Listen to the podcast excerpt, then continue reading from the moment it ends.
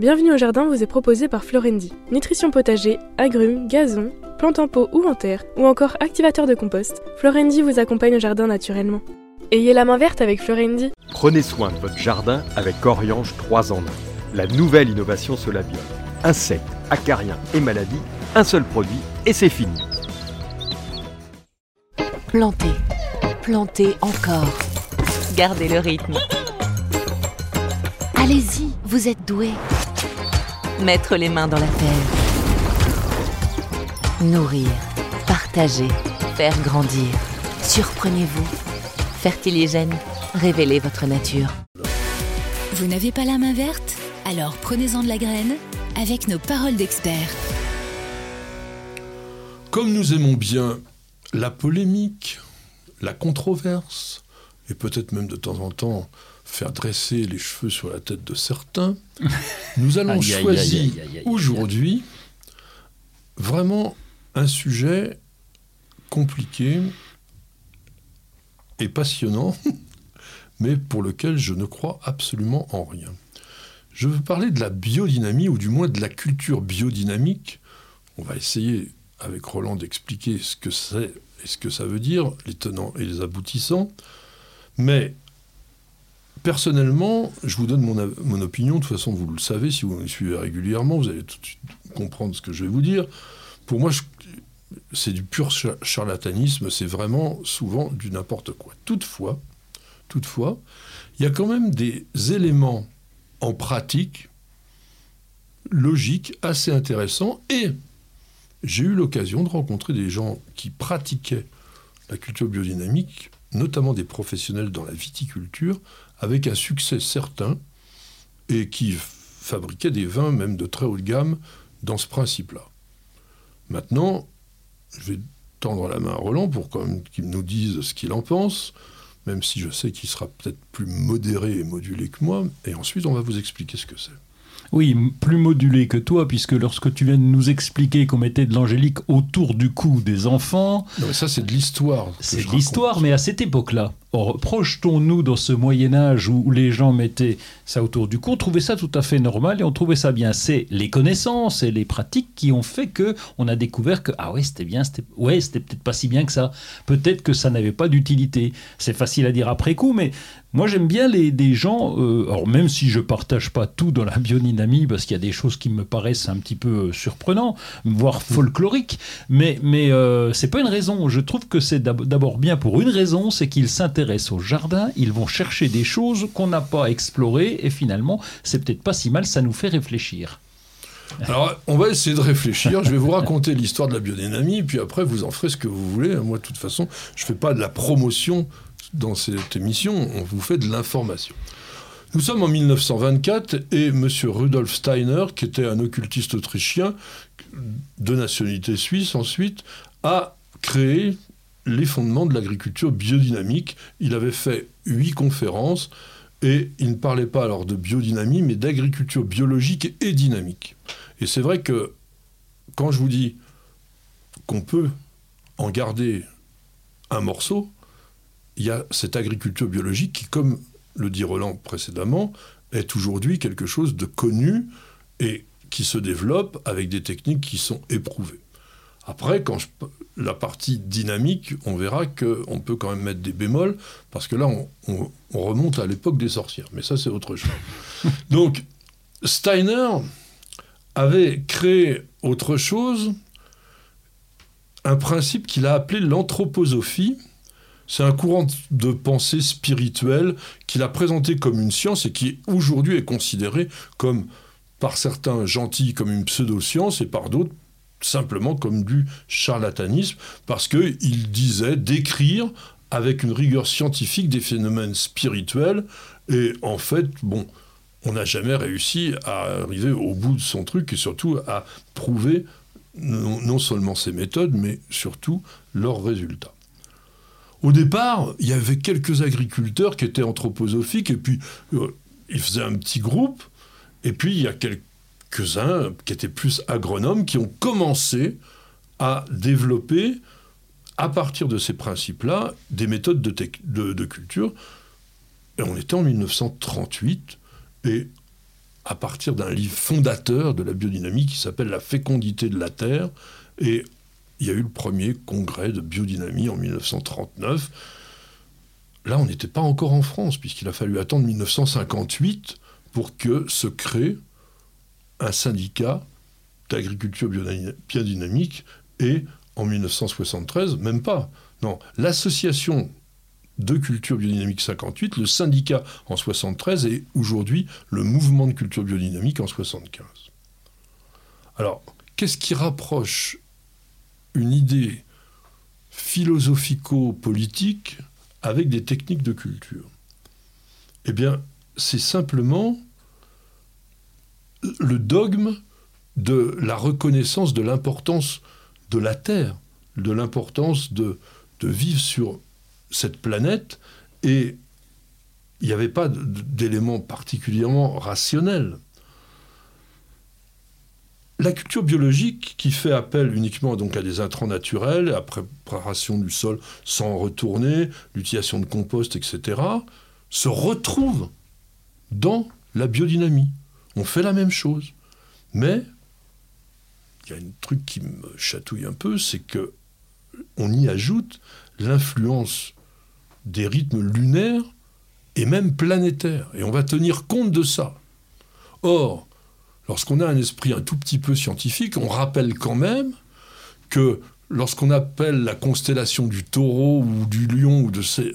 ça n'a rien, mais rien de rien de scientifique, parce que ces constellations-là, quand on prend l'univers, elles ne sont pas organisées comme on les, on les raconte. Donc, il n'y a aucune raison pour que ces planètes-là, enfin, c'est même pas d'ailleurs des planètes, excusez-moi, ce sont des étoiles, elles aient un rôle direct sur notre mini-planète dans son système solaire. Bon, peu importe, vous, vous avez le droit d'y croire. Donc, c'est quoi l'idée fondamentale de la culture biodynamique? C'est que lorsqu'une plante devient malade, elle n'est pas spontanément malade, mais elle a été fragilisée par son environnement. Là, on peut être d'accord. Ben, on peut, on est d'accord. On, pas que. Bah, pas que, oui, mais enfin là, sur ce point-là, on est obligé d'être d'accord. Oui. Alors, ce qu'ils font, c'est qu'ils vont chercher la cause des maladies des plantes, non pas dans le vecteur, mais dans l'ensemble de l'environnement. Ça aussi, on peut être d'accord. Et la plupart des techniciens de l'agriculture, de l'horticulture, qu'ils soient bio ou pas, sont d'accord là-dessus. L'influence de l'environnement sur les végétaux, sur leur comportement et sur le fait qu'ils tiennent le coup ou pas est majeur. Toi, tu cultives pas de rhododendron parce que le milieu ne s'y prête pas. Le principe de base de l'agriculture biodynamique est le suivant. C'est une agriculture assurant la santé du sol et des plantes pour procurer une alimentation saine aux animaux et aux hommes. On est d'accord. Ah ben on est d'accord, oui. Il y a même des notions que l'on va trouver dans l'actualité d'aujourd'hui. La biodynamie considère que la nature est actuellement tellement dégradée qu'elle n'est plus capable de se guérir elle-même et qu'il est nécessaire de redonner au sol sa vitalité féconde. C'est écrit d'une certaine façon, mais on est d'accord. Mais on est tout à fait d'accord. Les excès des années 70 ont fait que la biodynamie s'est développée. Et encore un concept très actuel, l'idéal de l'agriculture biodynamique est l'organisme agricole avec la plus grande autonomie de production adaptée aux conditions locales et aux possibilités de travail local. Là, on est plus ah dans ben. l'esprit du développement durable contemporain et on est d'accord. Oui, donc ils étaient très en avance, dis donc. Mais là où ça commence à dévier un peu, c'est que dans l'idée de la biodynamie, qui prend l'exemple de la ferme, mais nous on va prendre le jardin, c'est la même chose, il considère que c'est un organisme vivant, qui a une individualité. Ça, c'est quand même une vision un peu simpliste. Une ferme, c'est pas un organisme vivant, c'est une organisation, peut-être autour de quelque chose de vivant mais on ne peut pas la considérer comme un organisme. Enfin, du moins, je pense qu'on ne peut pas. Et puis après, on va avoir des préparations très ésotériques quand même. Vous avez la bouse de corne, la silice de corne, des produits qui doivent subir une dynamisation, c'est-à-dire que ça reste très, très flou. Puis vous avez la préparation 500 à base de bouse de vache pour réguler le pH du sol.